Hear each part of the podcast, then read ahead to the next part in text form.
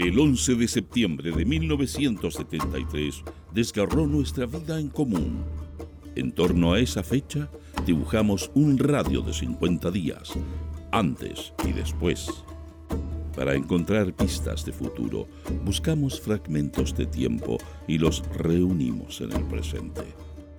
Este es Proyecto 50.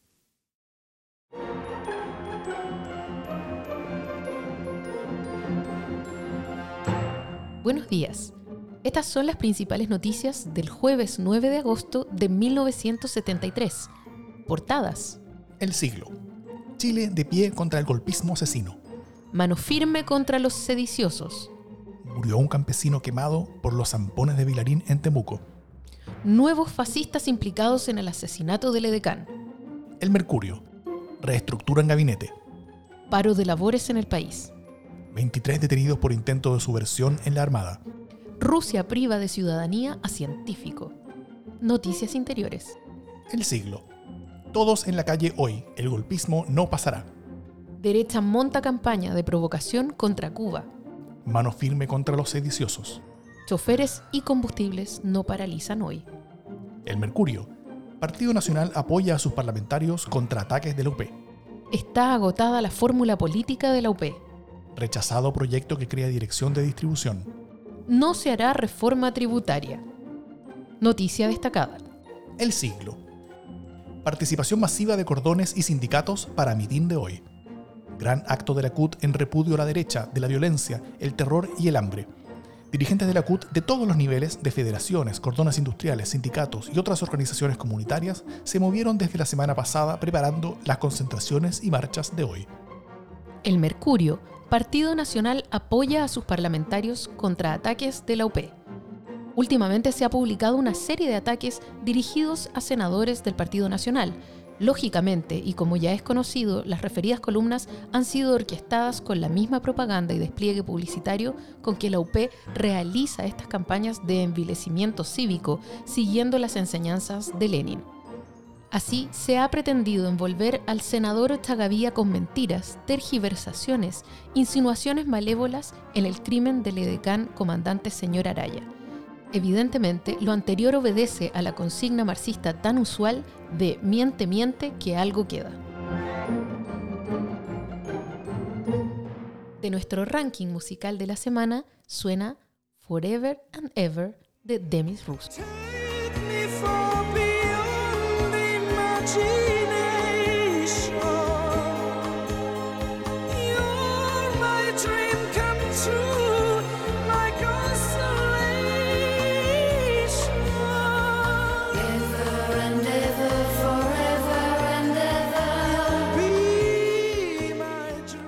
Mientras los diarios publicaban las noticias que acabas de escuchar, en Chile ocurrían otras cosas que no estuvieron en titulares y que solo conoceríamos por documentos, libros y testimonios años más tarde. El presidente Allende estructuró un nuevo gabinete ministerial, al que llamó de Seguridad Nacional. Su objetivo será la lucha contra la subversión. Debido a estas características, participan en él los comandantes en jefe de las Fuerzas Armadas y Carabineros. Desde el semanario Chile Hoy también se sostuvo que el crimen del edecán escondía como propósito general el derrocamiento del gobierno, cuestión que se pondría en marcha a partir de una intrincada operación de inteligencia en la cual intervendrían distintas personas. Una de las fases de este plan, según se indicaba, consistía en responsabilizar a miembros de la izquierda como autores del homicidio. Faltan 33 días para el golpe de Estado. Me cabe decirle a los trabajadores, yo no voy a renunciar.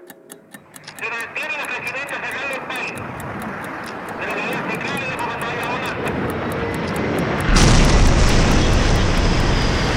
Fuerzas Armadas y de Orden han actuado en el día de hoy solo bajo la inspiración patriótica Es 14 de octubre de 1973. Han pasado 33 días desde el golpe de Estado. El Mercurio. Presidente de la Junta visitó ex Quinta Bella, de partido con los pobladores. General Augusto Pinochet visitó ayer la población ex Quinta Bella, oficializando con su presencia el cambio de nombre de dicha villa popular a petición de los vecinos. El barrio quedó rebautizado como Quinta Buin. Hubo numerosas muestras de alegría por la paz y seguridad que gozan los pobladores desde el inicio del nuevo gobierno. Cambiarán las estructuras del deporte chileno. Habrá modificaciones en la Dirección General de Deportes. El Consejo Nacional de Deportes será un organismo con más base y representación que la actual. El niño pasará a ser la figura principal en el deporte chileno mediante el proyecto de reestructuración de la Dirección de Deportes y Recreación que está en estudio. El espíritu de la Junta Militar de Gobierno es efectuar una reforma integral del deporte. Llegó representante de Comisión de Derechos Humanos de la OEA. El doctor Luis Roque viajó desde Washington con el objeto de recabar información sobre la situación de derechos humanos en Chile.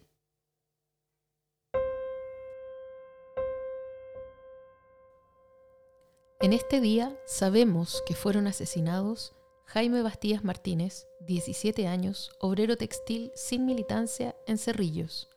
Alfredo Moreno Mena, 23 años, pintor sin militancia en Cerrillos. Luis Suazo Suazo, 20 años, pintor sin militancia en Cerrillos. Luis Verdejo Contreras, 23 años, comerciante socialista en Cerrillos. Francisco Deila Santos, 20 años, sin militancia en Conchalí. Luis Miranda Galvez, 36 años, gasfitter, sin militancia en Conchalí. Manuel Pacheco Sepúlveda, 19 años, comerciante ambulante, sin militancia en Conchalí. Segundo Muñoz Rojas, 19 años, obrero agrícola, sin militancia en Padre Hurtado. Juan Peralta Cardoso, 31 años, chofer, sin militancia en Puchuncaví. Luis Toro Veloso, 20 años, comerciante de feria libre sin militancia en Puente Alto. Florencio Cuellar Albornoz, 21 años, comerciante ambulante sin militancia en Santiago.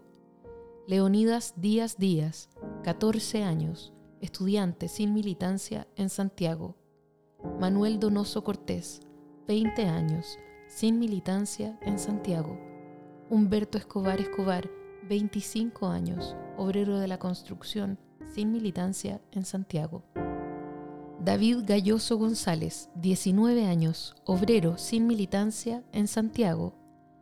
Dagoberto Lefiqueo Antilef, 22 años, comerciante ambulante sin militancia en Santiago. Segundo Lira Bravo, 28 años, gasfitter sin militancia en Santiago. Domingo Morales Díaz, 20 años, electricista, sin militancia en Santiago. Juan de Dios Pérez Álvarez, 47 años, sin militancia en Santiago. José Luis Rivera Morales, 19 años, sin militancia en Santiago. Luis Rodríguez Arancibia, 23 años, comerciante de feria libre, sin militancia en Santiago. Carlos San Martín Poblete, 23 años, ayudante mueblista, sin militancia en Santiago. René Valdivia Quesada, 33 años, sin militancia en Santiago. Aproximadamente en esta fecha, además, asesinaron a Rolando Silva López, 21 años, empleado sin militancia en Iquique. José Saldivia Saldivia, 23 años, obrero forestal, sin militancia en Valdivia. Francisco Lizama Irarrázaval, 34 años, obrero agrícola, socialista en Santiago. Además, este día detuvieron a Gerardo Ramos Huina, 20 años, trabajador agrícola sin militancia en Melipeuco. José Ramos Huina, 22 años, obrero forestal sin militancia en Melipeuco.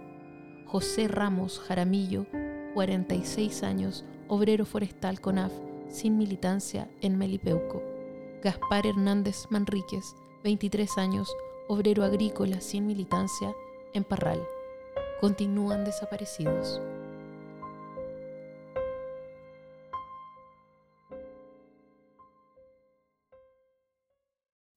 Proyecto 50 es una iniciativa de democracia en LSD, Radio Universidad de Chile, Instituto Milenio Biodemos, COES y Factor Crítico. Escucha Proyecto 50 diariamente en tus plataformas favoritas de podcast y en Radio Universidad de Chile.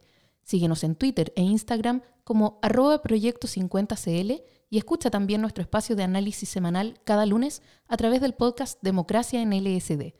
Encuentra las fuentes y más detalles del proyecto en las notas de cada episodio.